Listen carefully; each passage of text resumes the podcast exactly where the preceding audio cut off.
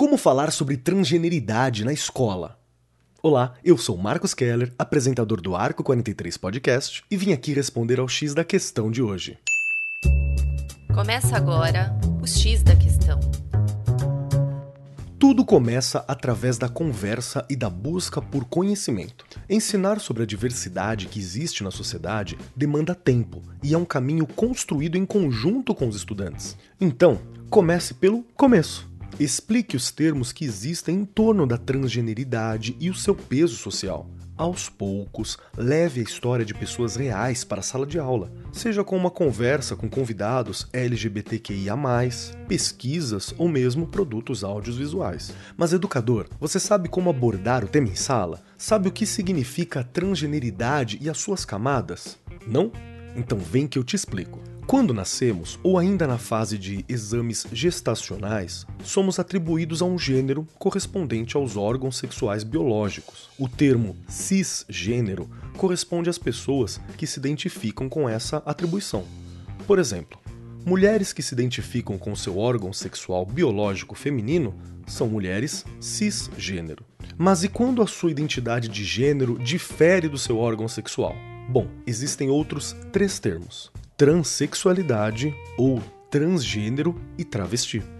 Transsexualidade ou transgênero refere-se a pessoas que não se identificam com o sexo biológico e realizam a transição de gênero por meio de cirurgias e tratamentos.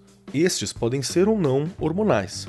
Essas nomenclaturas são usadas para homens e mulheres.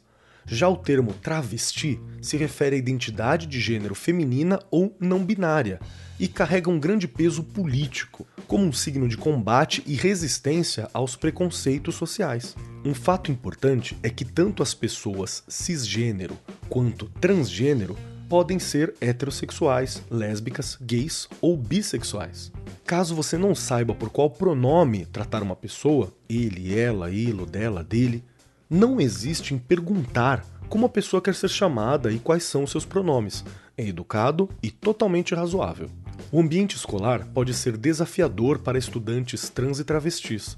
Por isso, manter a turma informada sobre o movimento e promover ações que combatam a LGBTfobia por meio do respeito e do diálogo é a melhor saída para a conscientização. Ufa, bastante coisa, né?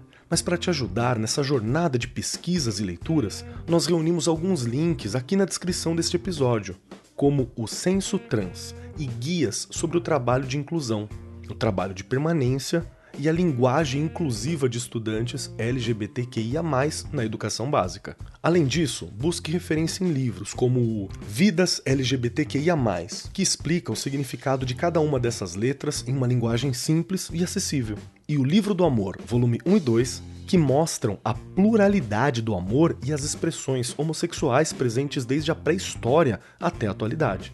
Esse foi o X da Questão, as pílulas quinzenais do Arco 43 Podcast. O X da Questão, por Arco 43, o podcast da editora do Brasil.